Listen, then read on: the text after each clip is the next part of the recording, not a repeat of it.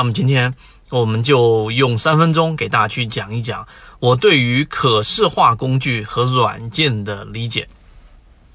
首先，对于软件和可视化工具，它是两个完全不同的概念。我们花了三年多的时间，绝对不是仅仅在教你说，哎，这个指标怎么看，那个指标怎么看，不是的。为什么呢？因为指标在我们心目当中，它是基于软件，而软件我们就认为它实际上就有点类似于一个这一种标准啊。例如说，这个标准之上就行，这个标准之下就不行。这种思维就是我们前面要杜绝的这一种固化思维，就是你认为在交易市场当中有一种很明确的标准，能够判断对与错的，那你就错了。这个指标走得很好的情况之下，它一样会出现调整；这个指标走得很差的情况之下，它一样会出现上涨。所以，对于软件和指标的这一个概念，大家千万要清晰、客观的这一种表现。我们只是用它来作为一个标准，来去做我们模式的一个衡量而已，绝对不能给它进行一种迷信化的理解。这是第一点。第二点，我们所讲的散户这个减少盈利模型和主力创新高盈利模型，啊，和其他的缠论的模型等等，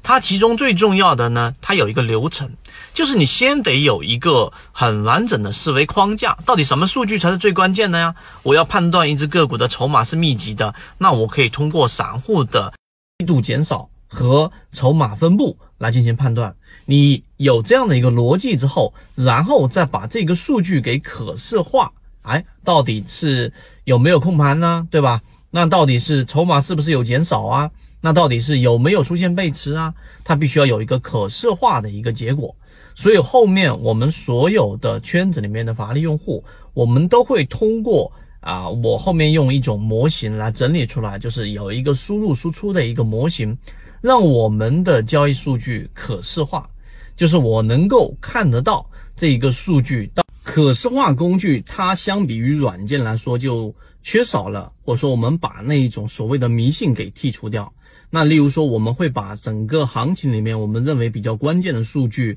通过现在这一种呃最普遍的爬虫也好，或者是数据化模型也好，来把它成为一个可视化的工具来呈现到各位的手上。所以，可视化工具和我们所说的软件是完全不同的概念，这一点一定要明确。当你明确这个之后，你就对于很多的这一些事情就不会有迷信了。这也是为什么同样的信号、同样的指标或者同样的内容，在不同的人手中是不一样的。有就用以前我们的例子来说，一把屠龙刀在别人手上，它可以拿来屠龙；在另外一个人手上，举都举不起，拿来削水果都有可能。所以这一点是我们对于可视化工具和软件的理解，所以千万不要本末倒置去，哎，我在没有模型、在不理解的情况之下，我就一直说我需要有有这个数据，或者说我必须要有这个指标，这个有没有必要呢？因人而异。而我们圈子给的定义就是。要有一个先后，你得先有你的模型，先有你非常清晰的思路，先有这一个清晰思路之后，哎，这一个测算之后，或者是交易过程当中和自己是有符合度的，能够对自己交易有帮助的这一个前提之下，再去把它做可视化的工具，这一点才很重要。希望今天我们三分钟对你来说有所帮助，和你一起终身进化。论就是一套系统，它只要你会看基础的 K 线。均线、量能等，然后运用缠论整个系统，从优质的个股当中去寻找合适的买卖点。